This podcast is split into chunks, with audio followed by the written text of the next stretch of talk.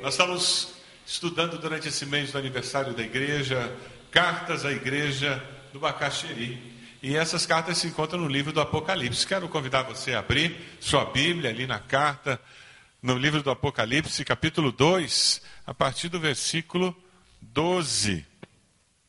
A partir do versículo 12. Nós já começamos no domingo passado, pela manhã, depois à noite, começamos a primeira carta. Hoje cedo já estudamos. Se você não estava hoje cedo, por favor, entre no site para que você possa se atualizar. Aí na revista você tem o esboço da mensagem para que você possa acompanhar também. E tem lápis nas costas da cadeira à sua frente, caso você não tenha caneta. Hoje nós vamos estudar a carta a Pérgamo, casada com o mundo uma igreja que tinha perdido o referencial da identidade cristã, de qual a diferença entre ser um discípulo de Jesus e ser um, pagão. Qual a diferença de seguir a Cristo e não seguir a Cristo? Parece que essa carta foi escrita para os evangélicos brasileiros. Qual é a diferença entre ser evangélico e não ser evangélico no Brasil? Parece que isso vai mudando, né? Existe diferença entre os lares que conhecem a Cristo e que não conhecem? Um lar evangélico é diferente de um lar não evangélico? Ter um funcionário evangélico deve ser diferente do ter um funcionário que não conhece a Cristo como Salvador? Ser um patrão que conhece a Cristo como Salvador é diferente de ser um patrão que não crê em Deus? O meu comportamento ético, meu, meus valores, como discípulo de Jesus é diferente de quem não é discípulo de Jesus? A minha cosmovisão, a minha percepção dos fatos é diferente quando eu aceito a Cristo, ela passa a ser diferente? Eu recebi um e-mail hoje. Esse e-mail é uma reportagem que está na internet. Se alguém quiser, eu posso mandar para você, só me pedir. Ah, uma reportagem que diz: traficantes evangélicos Traficantes evangélicos proíbem macumbeiros de morar nos morros cariocas e proíbem que existam centros de umbanda e candomblé nos morros cariocas. E daí tem vários relatos de mãe de santo, pai de santo, que foram expulsos dos morros cariocas pelos traficantes, porque a lei é feita pelos traficantes. E esses traficantes, agora, frequentando igrejas evangélicas, eles identificam que macumba, candomblé, tudo do diabo. Então, eles proibiram essas pessoas de andarem com roupa branca e colares no morro. E eles expulsaram essas pessoas e proibiram que funcionassem centro de umbanda, lugares onde as pessoas lessem a sorte nos morros traficantes evangélicos. Tem alguma coisa errada aí, não tem?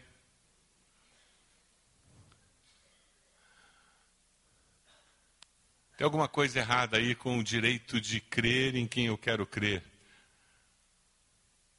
Alguma coisa errada aí com liberdade religiosa? Você quer ter liberdade religiosa? Se eu quero ter liberdade religiosa, eu tenho que dar liberdade religiosa para as outras pessoas. Não é verdade? Isso é um valor cristão. Isso tem a ver com cosmovisão cristã. Infelizmente, muitas vezes, quando os protestantes assumiram o poder político, eles se tornaram tão déspotas como a Igreja Católica é quando ela detém o poder político perseguindo as outras religiões. Porque a cosmovisão não é cristã, é pagã. Mas a melhor de todas veio quando eu estava lendo a Veja. Eu não sei quem já leu a Veja desse fim de semana. Numa das páginas apareceu uma, uma jovem muito bonita. É a primeira evangélica, e é assim que aparece na Veja, a posar para Playboy. Nós conseguimos, gente. Conseguimos. Upa! Estamos chegando em todos os lugares agora. até na Playboy. Igreja casada com o mundo.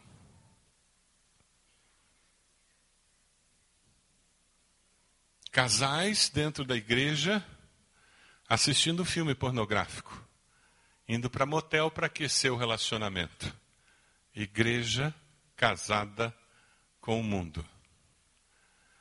Jovens adolescentes que ficam. Igreja casada com o mundo. Pessoas que se dizem discípulos de Jesus, alcoolizadas, usando drogas como maconha, como álcool, cigarro e tantas outras. Igreja casada com o mundo. Ah, meus irmãos, às vezes o único jeito é com o fogo da aprovação para descobrir quem quem de fato é discípulo e quem não é. Porque o fogo da aprovação tem esse poder. Separa quem é de Jesus e quem não é. Todos nós temos acompanhado a tristeza do que está acontecendo na Síria. Mais de 2 milhões de pessoas exiladas já, para todos os lados do país. Até o Iraque tem refugiado, acredita? O Iraque que está dizimado tem sírio dizendo: Eu prefiro vir para esse lugar horroroso do que correr o risco de ser morto com uma arma química. Mais de 2 milhões de refugiados. E sabe o que está acontecendo lá? Tem perseguição religiosa acontecendo, aproveitando a desestabilização político-social. Muitos estão aproveitando para fazer isso. Dê uma olhadinha nesse vídeo e veja o que, que nossos irmãos na Síria estão passando. Lendo relatos, existem cristãos que têm visto suas casas, suas igrejas sendo simplesmente derrubadas e queimadas no momento em que eles são expulsos daquelas cidades pelos radicais islâmicos. E eles têm que se refugiar em campos de refugiados e eles não têm mais para onde voltar. Como é que você reagiria se você estivesse vivendo um momento como esse? As igrejas do Apocalipse estavam vivendo um momento de perseguição terrível. As cartas são escritas para cristãos que viviam um momento de muita perseguição, correndo risco de vida dioturnamente. Um, uma situação muito diferente da nossa. Eles tinham uma percepção das coisas, da vida, da fé, muito diferente da nossa. E o Senhor escreve para aqueles cristãos e escreve para nós hoje, tentando compartilhar conosco sobre as necessidades e as possibilidades que existem no viver a vida cristã numa sociedade que não teme a Deus. Feche seus olhos, vamos orar pelos nossos irmãos lá na Síria, que estão sofrendo neste momento, com tanta desgraça dessa guerra, tanta incerteza uma das frases que mais me chamou a atenção nesse vídeo é aquele irmão dizendo: Eu coloco minhas filhas na cama à noite e não sei se elas acordarão no dia seguinte. Você tem essa incerteza quando coloca seus filhos à noite na cama? Nós podemos orar por aqueles irmãos, pedir que Deus sustente-os com fé. Hoje pela manhã nós vimos um vídeo também que vai estar no site da nossa igreja que falava sobre perseguição na China e em outras partes do mundo. Irmãos que vivem lutando por causa da sua fé. Coloque essas igrejas diante do Senhor nesse momento, mas especificamente, ore pelos irmãos da Síria, ore pela paz, por toda essa situação da possibilidade de uma intervenção americana, o potencial de uma crise mundial maior como consequência de tudo isso. Peça a intervenção de Deus em toda essa situação.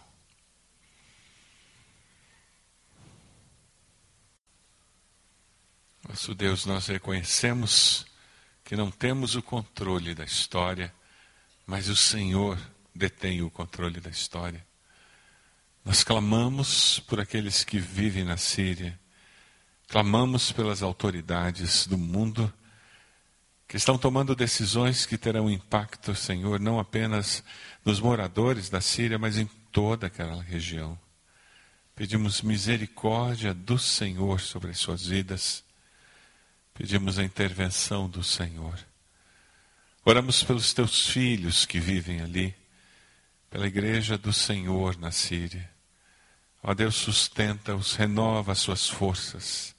Fortaleça, Senhor, a sua fé para que eles possam viver este momento olhando para Cristo, Autor e Consumador da nossa fé.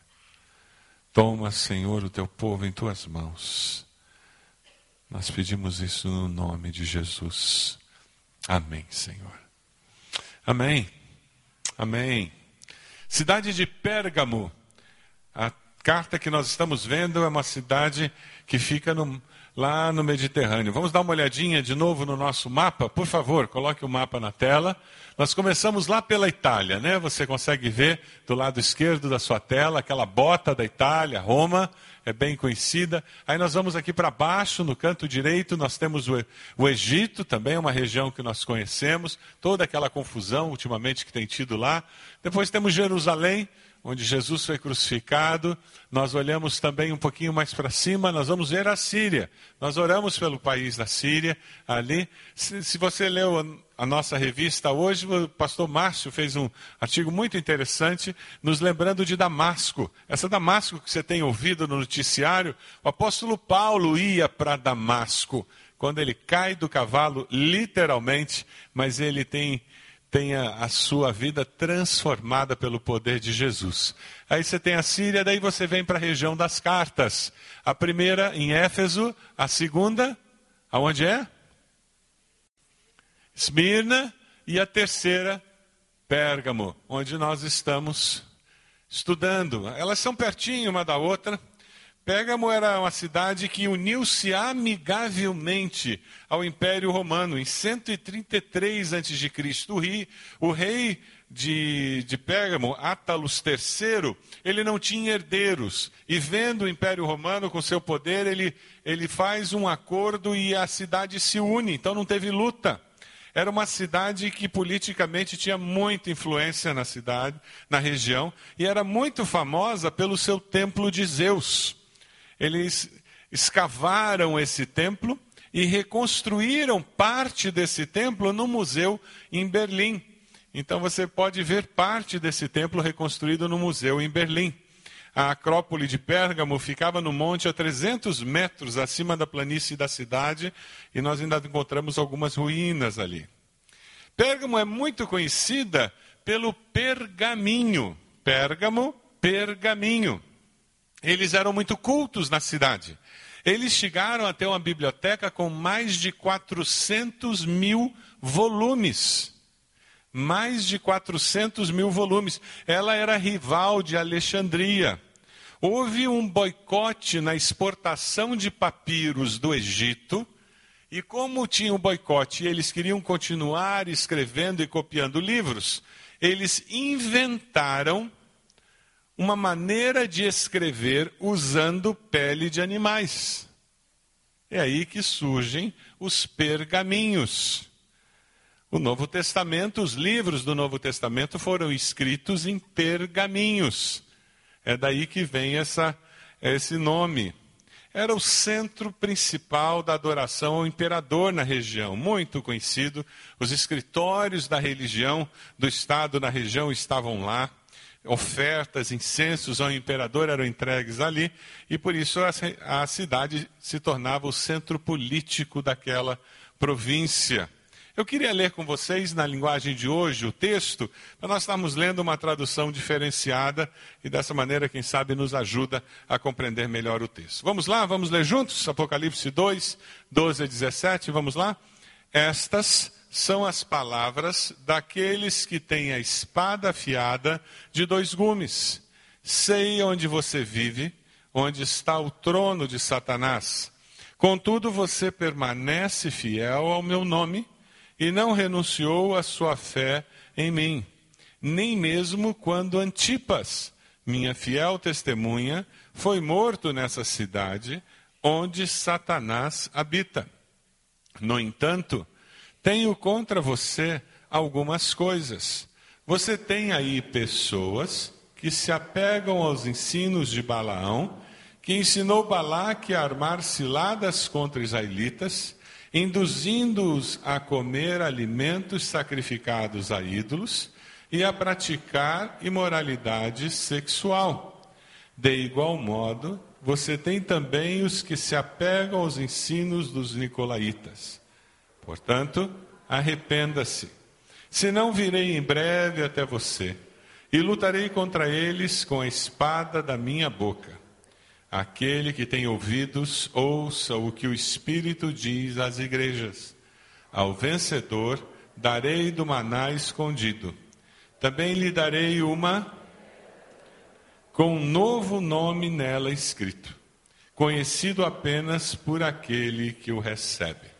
A estrutura que nós temos usado para estudar as cartas começa com o primeiro versículo, em que Jesus se apresenta como o Senhor, versículo 12.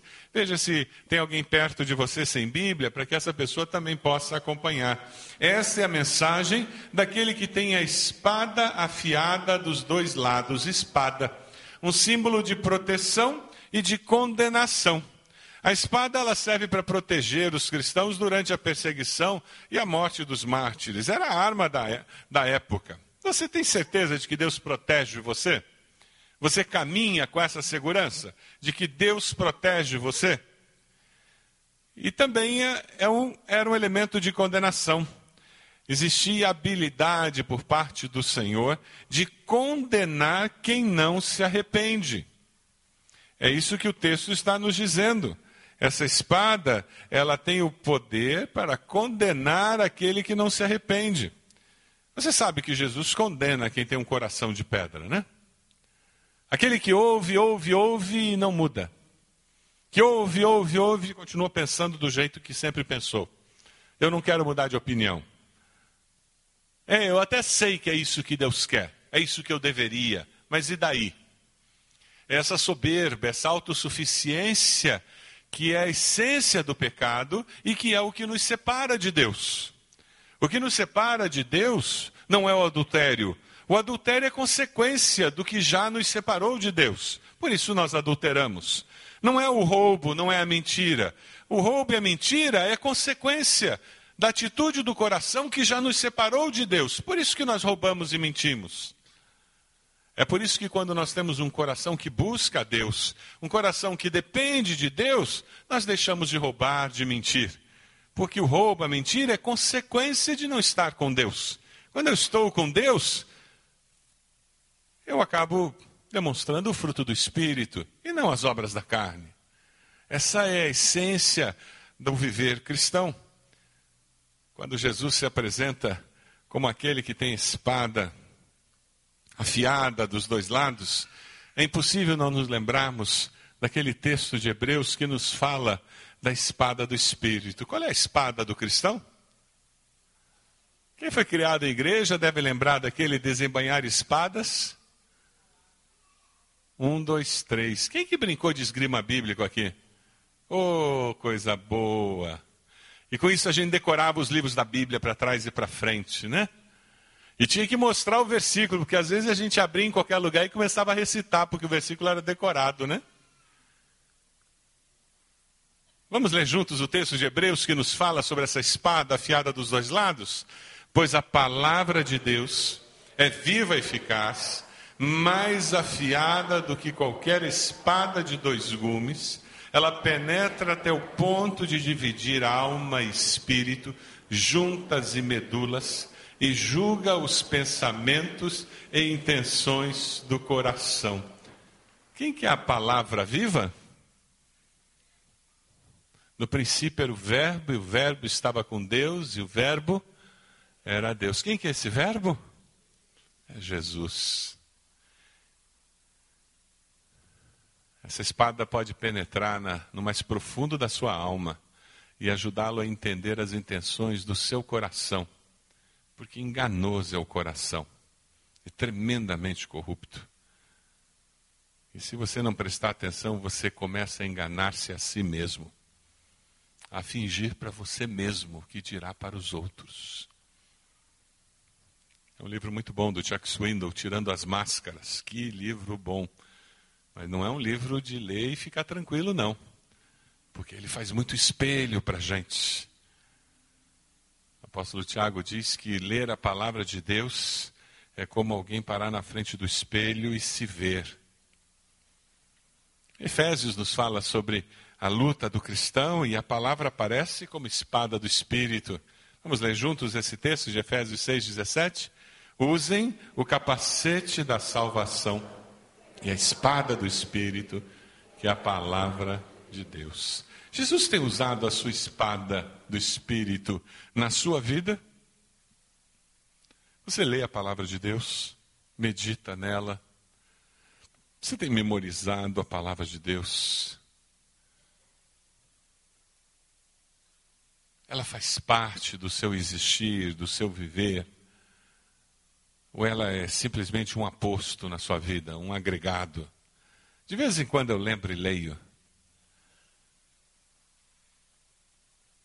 Jesus traz para aquela igreja que estava numa cidade que se orgulhava do, da sua intelectualidade, da sua grande biblioteca.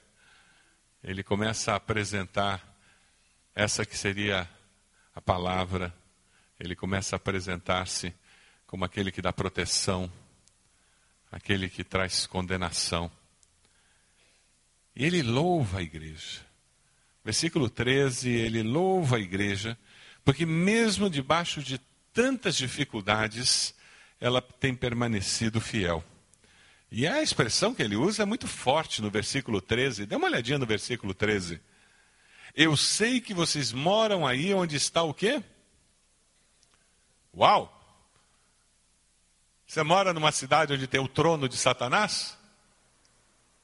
Já imaginou você ouvir isso? Uma cidade onde está o trono de Satanás, o centro religioso da região, do estado.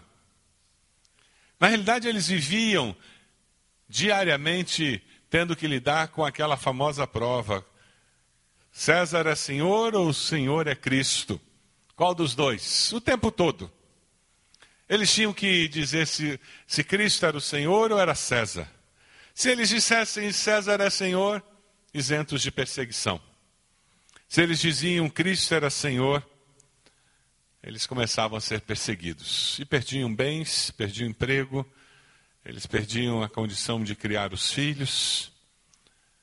Como acontece ainda nos dias de hoje, em muitos países muçulmanos, filhos de cristãos são tirados deles entregues para outras famílias de muçulmanos, para tirar a influência dos pais cristãos. Mas eles foram encontrados fiéis mesmo no meio da provação. Se você abrir a revista e beber bem no meio, faça isso por gentileza. Você vai encontrar minha pastoral falando sobre Eritreia. Um lugar, um país que hoje é considerado o décimo lugar onde existe mais perseguição em todo o mundo. Os cristãos da Eritreia hoje se encontram em igrejas subterrâneas. Um testemunho muito impressionante dessa cristã misgana. Ela fala ao Ministério Portas Abertas como é viver a fé nesse novo momento do seu país. E o triste é porque ela viveu no seu país num tempo em que ela tinha liberdade como nós temos hoje. Mas em 2002, as igrejas evangélicas foram fechadas, Hoje, mais de 2.800 cristãos estão na prisão e os familiares não têm notícias deles. Você já imaginou se isso acontece no nosso Brasil? Eu conheci um senhor lá nos Estados Unidos que era jornalista em Havana, Cuba. E de uma família muito proeminente em Havana, Cuba, antes da Revolução. E hoje ele mora em Nova York. Ele tem um programa de rádio diário. Ele diariamente fala mal de Fidel Castro e da Revolução Cubana.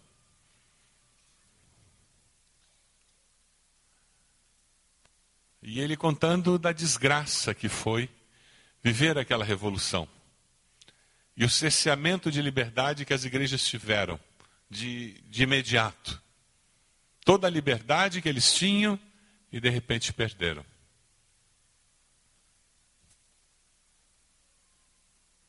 Eu acho interessante porque essa comissão da tortura, que está revirando os baús da ditadura, e eu não sou a favor da ditadura de maneira nenhuma, eles fizeram coisas horrorosas naqueles anos de ditadura, mas a mídia tem apresentado aqueles que lutavam contra a ditadura como se eles quisessem estabelecer uma democracia no nosso país, o que é uma falácia.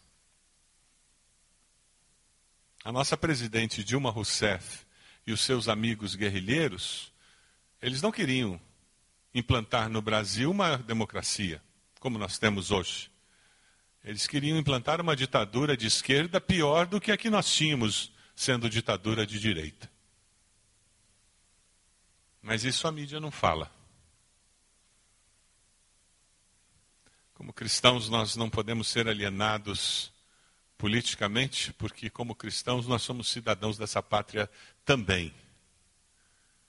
E nós podemos influenciar, e devemos influenciar, porque senão nós sofreremos as consequências. E nós temos ao nosso lado o nosso Deus, que luta as nossas lutas e deseja nos usar para transformar a sociedade. Quando nós estamos lutando pela não implantação da trincheira na nossa rua é muito mais do que simplesmente a trincheira. O que nós estamos lutando, na realidade, é contra a ditadura do IPUC na cidade de Curitiba.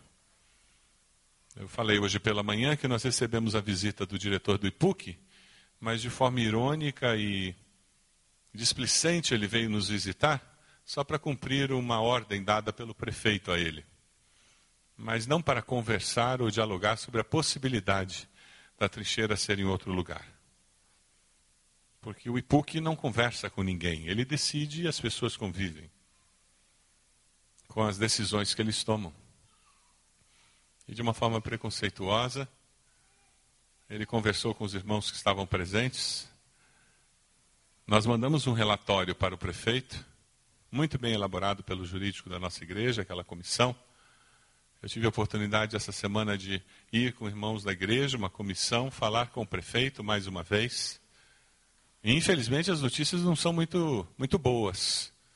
Parece que esse estágio de conversa com o executivo está acabando sem nenhum resultado positivo. Mas no final eu disse para o prefeito que nós iríamos usar todos os recursos que nós tínhamos à mão para lutar pelos nossos direitos, porque nós temos os nossos direitos também. Mas que nós tínhamos certeza de uma coisa: que essa igreja não era nossa, que esse prédio não era nosso, e que quem lutaria a nossa luta não seríamos nós, mas seria o nosso Deus, que na realidade seria Deus contra a prefeitura de Curitiba e não a Igreja Batista do Bacaxeri contra a prefeitura de Curitiba. E que Deus é que ia demonstrar a sua soberania nesse processo todo. Ele ficou me olhando com uma cara de quem, como alguém que não entendeu bem o que eu quis dizer para ele. Mas ele vai entender a luta dele não é contra nós. Essa igreja pertence a você? Pertence a Deus. E nós estamos lutando por aquilo que Deus nos deu e sendo bons mordomos daquilo que Deus nos confiou. E teremos que lutar. Caso esse estágio com o executivo termine, nós vamos passar para o estágio do legislativo, com vereadores, e vamos começar a lutar lá. Mas, irmãos, como cidadãos, nós temos que estar presentes, porque senão os políticos começam a mandar e desmandar na população, influenciar e criar leis que prejudicam a todos nós. Eu conheci, quando estava na Moldávia, uma vez, o meu intérprete era o Yuri. O Yuri, ele, ele já, já era maior de idade no tempo que ainda a Moldávia estava debaixo da União Soviética. E ele contou que durante toda a infância dele ele não pôde ir, à igreja, porque era proibido. Primeira vez que ele foi à igreja foi depois que ele fez 18 anos. Porque os pais dele eram proibidos pelo Estado de levar filhos menores de idade para a igreja. E ele, com um sorriso nos lábios, ele disse: Só que eles não podiam proibir meus pais de falarem de Jesus para mim em casa, né? Eu fico imaginando quantos de nós, tendo a oportunidade de trazer nossos filhos para a igreja, não os trazemos. Tendo liberdade para falar de Jesus em casa para eles, não o fazemos. Eu fico pensando, irmãos, se eu fosse preso hoje à noite, porque começou perseguição religiosa no Brasil, você iria à célula essa semana? Os pastores da Igreja Batista do Bacaxeri, todos eles foram presos. Notícia que vai estar amanhã no noticiário. Os pastores evangélicos de Curitiba foram presos. Você iria à célula essa semana? Sinceramente.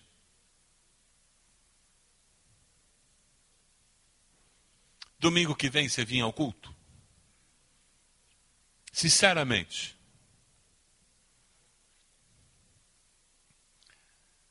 Sabe, a característica daqueles irmãos é porque, mesmo no meio da provação, eles continuaram vivendo a vida cristã deles, porque eles continuavam olhando para o Senhor. Que coisa linda! Eles não negaram a fé, nem quando mataram Antipas. Sabe quem era Antipas? Era o pastor deles. Foi morto. E eles continuaram servindo ao Senhor. Porque eles sabiam quem tinham crido. Mas tem uma repreensão. Dê uma olhadinha aí. Qual era a repreensão desses irmãos? Alguns seguiam a doutrina de Balaão, Balaão queria ganhar bens materiais, perdendo valores espirituais. Balaão era uma pessoa interesseira. Ele fez o povo de Israel pecar, sendo conveniente, querendo dar um jeitinho. Balaão tinha um sangue de brasileiro na veia. E eles também tinham no meio deles alguns que seguiam a doutrina dos nicolaítas. Ceder, comprometer, para não, não causar muitos problemas. O pecado da maioria da igreja não era fazer o errado, mas era ser indiferente ao erro dos irmãos. Era deixar o pecado permanecer no corpo de Cristo. Eles eram politicamente corretos. Esse era o problema dessa igreja. Essa igreja é tão fiel a Deus que enfrentava provação, dificuldade, mesmo a morte do seu pastor, eles tinham uma dificuldade eles não repreendiam um ao outro e eles se tornavam coniventes com o pecado no meio deles. Dê uma olhadinha no versículo 16, a palavra que vem do Senhor: arrependam-se. Senão eu logo irei até aí e com a espada que sai da minha boca lutarei contra essa gente. A chamada para o arrependimento não é só para aqueles que estão errados, não.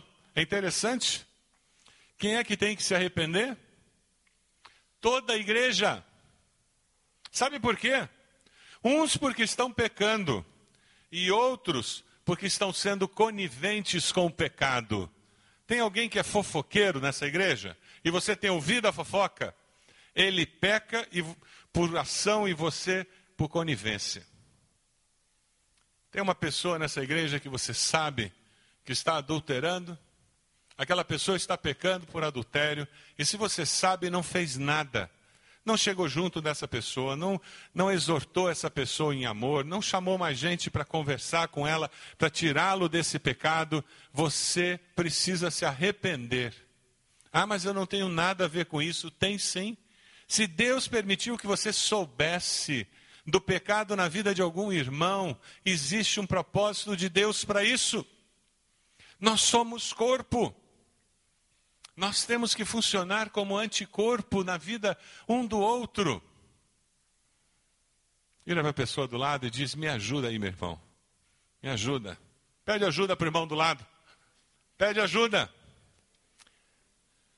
Meu irmão, quando você me, me vir pecando, me ajude, me chame a atenção. Nós precisamos disso. O pecado daquela igreja é que eles se calavam diante do erro na vida dos irmãos. Quando eles viam a pessoa falando da maneira errada, agindo da maneira errada, se comportando de uma maneira que não era incompatível com o discípulo de Jesus, eles faziam vista grossa. para não se incomodar. Eles eram politicamente corretos.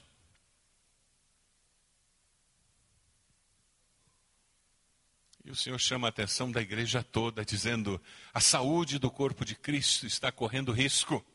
O testemunho do corpo de Cristo corre risco.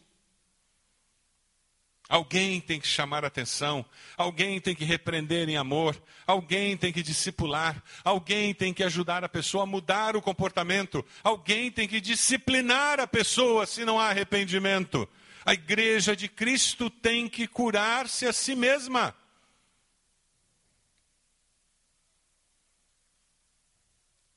Essa é a preocupação com aquela igreja.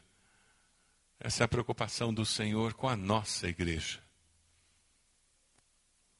O Senhor tem permitido que você perceba o pecado na vida de algum irmão, de alguma irmã. Primeiro passo, dobre o joelho e comece a orar. Peça que o Senhor esteja agindo naquela vida. Segundo passo, com muito cuidado, com muito amor, converse com aquela pessoa. Em nome de Jesus. Não porque você seja melhor do que ela, mas que você sabe que existe vitória em Cristo Leve textos da palavra que mostram o melhor caminho para aquele irmão, para aquela irmã. Se aquela pessoa não ouvir você, não quiser abandonar os seus maus caminhos, procure mais alguém. Compartilhe o que você fez. Dobrem os joelhos. Comece a orar. Vão conversar de novo. Quem sabe agora com mais alguém com mais oração, o coração dessa pessoa se quebrante. Se não houve mudança, leve a igreja. Leve a liderança espiritual que existe naquela igreja. Mateus 18 nos mostra de uma maneira muito simples esse caminho. Ah, meus queridos, o seu Shed publicou um livrinho precioso sobre disciplina na igreja. Porque nós estamos querendo fugir daquela disciplina legalista que matava os feridos ao invés de acudi-los e restaurá-los. Muitos têm ido para o outro extremo e fazem como a igreja de Pérgamo. Fingem que não existe pecado. E com isso a podridão do pecado vai se espalhando no meio do corpo de Cristo. Existe uma promessa no final dessa carta, versículo 17. O Senhor promete dar o maná escondido e uma pedra branca. Ora, o maná serviu para quê? Quem lembra do maná? Quando foi que Deus deu o maná para o povo? Lá no deserto, suprimento, o maná satisfazia todas as necessidades daquele povo enquanto eles estavam indo na direção da terra prometida. A suficiência de Cristo em contraste com essa vida de atrativos que o mundo oferece. Cristo satisfaz. Amém? Sempre satisfaz. Vale a pena não baixar nossos padrões morais. Vale a pena eu pagar um preço mais alto para ser fiel a Cristo. Vale a pena ser fiel ao Senhor. E ele promete dar uma pedra branca. O que, que tem a ver pedra branca? Pérgamo explorava pedras brancas. É uma região que tem pedreiras com pedra branca. E a cidade usava a pedra branca para diferentes propósitos. Então, por exemplo, quando alguém era julgado, e naquele julgamento essa pessoa era absolvida. Sabe qual era a garantia que ela tinha para mostrar para as pessoas que ela tinha sido absolvida naquele julgamento? Ela recebia da corte uma pedra branca com uma marca. E isso era a garantia de que ela tinha sido inocentada. Um escravo que era liberto, ele havia conquistado a sua liberdade. Sabe como que ele mostrava para as pessoas ah, e dava garantia de que ele de fato não era mais escravo? Ele recebia uma pedra branca com o seu nome escrito naquela pedra para garantir que ele não era mais escravo.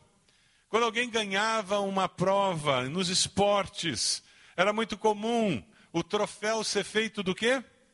De pedra branca. Quando um guerreiro voltava da batalha, e vencia contra determinados inimigos, era muito comum ele receber uma pedra branca com o nome da batalha na qual ele participara e ele tinha sido vitorioso. Aí o Senhor Jesus fala para aquela cidade dizendo: Eu também lhe darei uma pedra branca com um novo nome nela escrito, aquele nome da eternidade, garantia eterna da vitória eterna com Cristo Jesus. A mensagem é muito simples. Você quer viver com a proteção do Senhor, arrependa-se. Busque ao Senhor. Você quer viver com o cuidado do Senhor? Busque a Cristo para que Ele seja suficiente para a sua vida. Cuidado, não permita que o pecado permaneça não tratado na igreja de Cristo. Cuidado, cuidado. Aquele que tem ouvidos para ouvir, ouça o que o Espírito diz a você nessa noite. Qual é a sua decisão?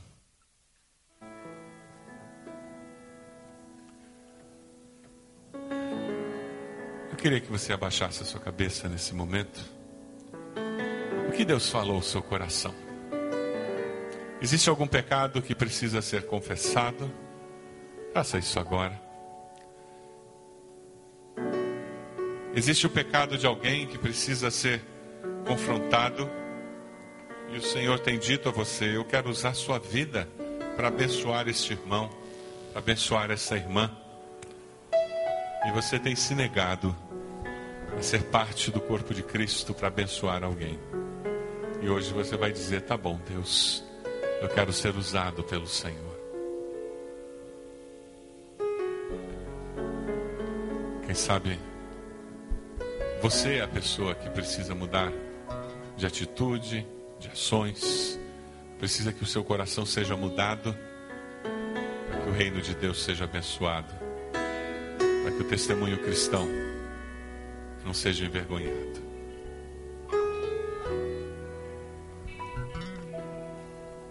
Primeira carta que nós estudamos falava sobre voltar ao primeiro amor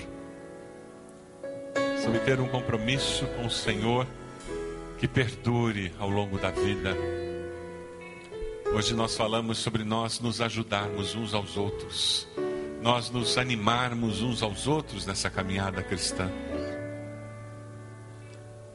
Hoje nós falamos da importância de ter a Cristo como Salvador, para poder viver essa realidade da vida cristã. Hoje pela manhã nós vivemos uma experiência muito interessante. Eu queria que nós repetíssemos essa experiência agora.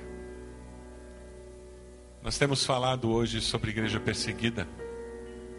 a igreja perseguida, ela não tem o privilégio de cantar alto, com instrumentos, todo mundo junto.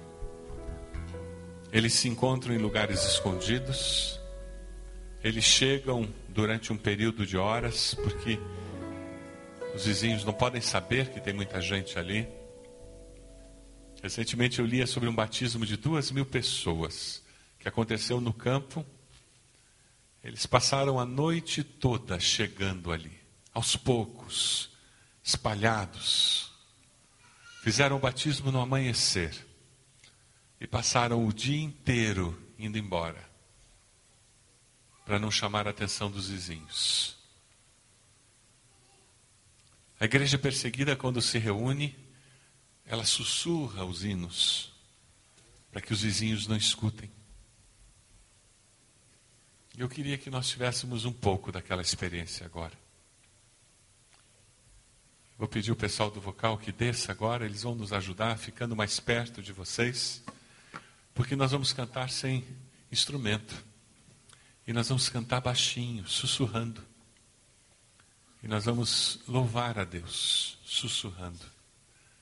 Enquanto você estiver fazendo isso, eu quero que você pense no privilégio que nós temos de ter tudo o que temos.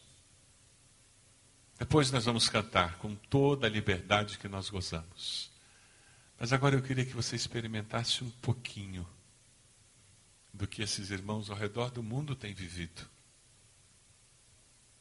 Quem sabe isso vai tocar seu coração, no sentido de renovar seu compromisso com o Senhor, de querer nos ajudar como igreja a manter saúde do corpo, manter-nos fiéis, independente da aprovação que venha na nossa direção.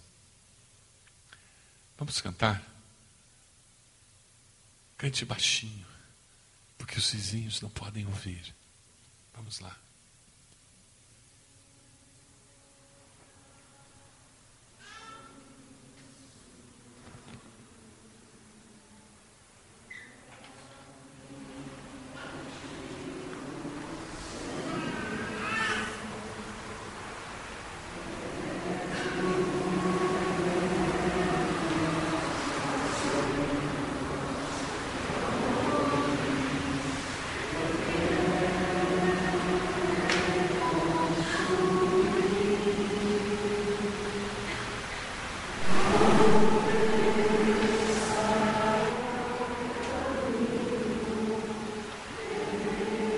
mais baixo, gente.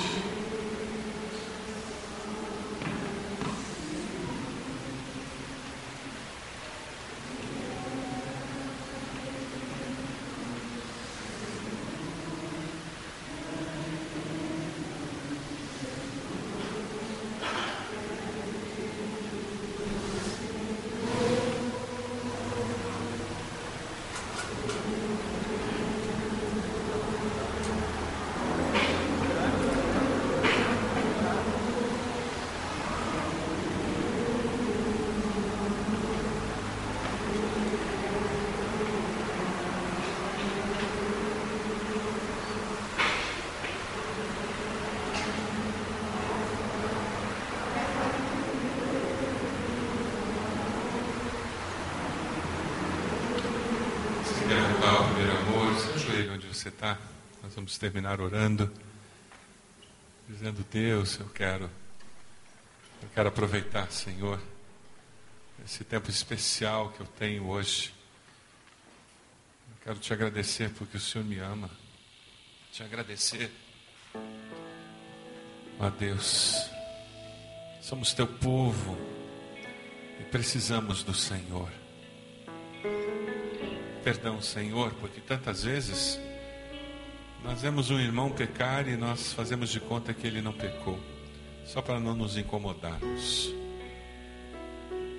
Nos dê palavra de sabedoria, firmado nas tuas escrituras, na espada de dois gumes, e que com amor nós possamos exortar-nos uns aos outros, apontando para Cristo Jesus, nosso Senhor e Salvador. Ó Deus, que nós, como igreja, saibamos disciplinar com amor, com o único objetivo de buscar restauração, fortalecimento da nossa fé, aproximação maior do Senhor.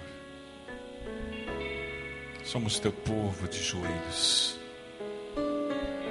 Traz-nos de volta, Senhor.